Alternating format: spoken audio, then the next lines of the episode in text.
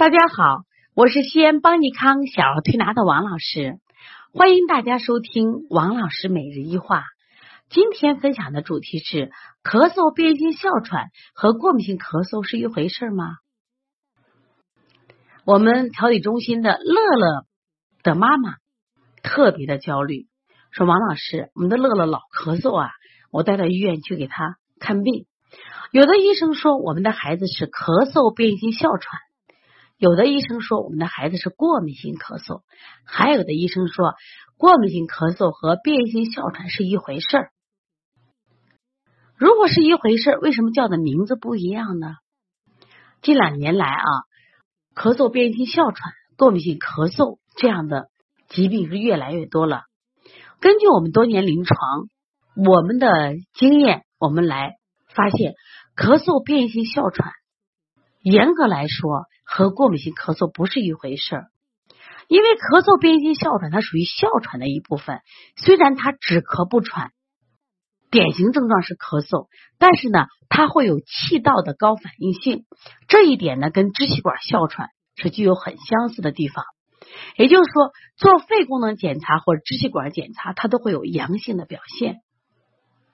那么过敏性咳嗽呢，这样的孩子，他虽然是有反反复复咳嗽的表现。一般最典型的三咳症：晨起起来咳一阵，入睡前咳一阵，入睡中再咳一阵，白天基本不咳，也是慢性咳嗽。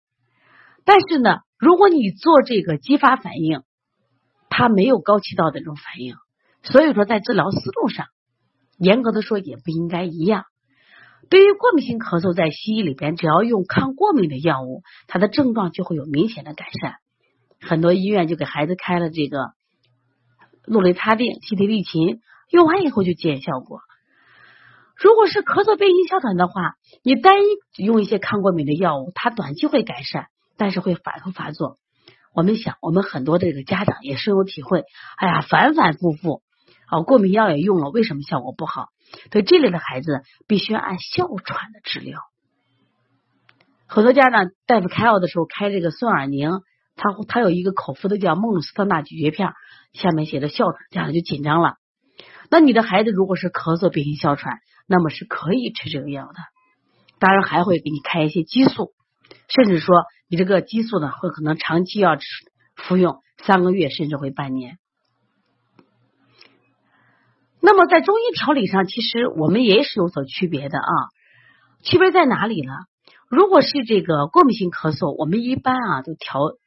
病位主要在这个脾肺上，但如果是按哮喘治的话，中医讲这个哮喘的病根在哪呢？重点病根在肾上呢，所以我们也会加一些肾区的穴位，像补肾阳、搓肾腧、按揉命门，特别是像逆运八卦，它是一个非常好的治门治喘的穴位。另外，揉心腧治疗寒性的喘，效果特别好。也就是说，过敏性咳嗽和咳嗽变性哮喘在推拿方法上也是有所区别的。虽然咳嗽变性哮喘我们也要调脾肺，但是也会把肾的调理、肾气的调理加到里边，这是非常重要的。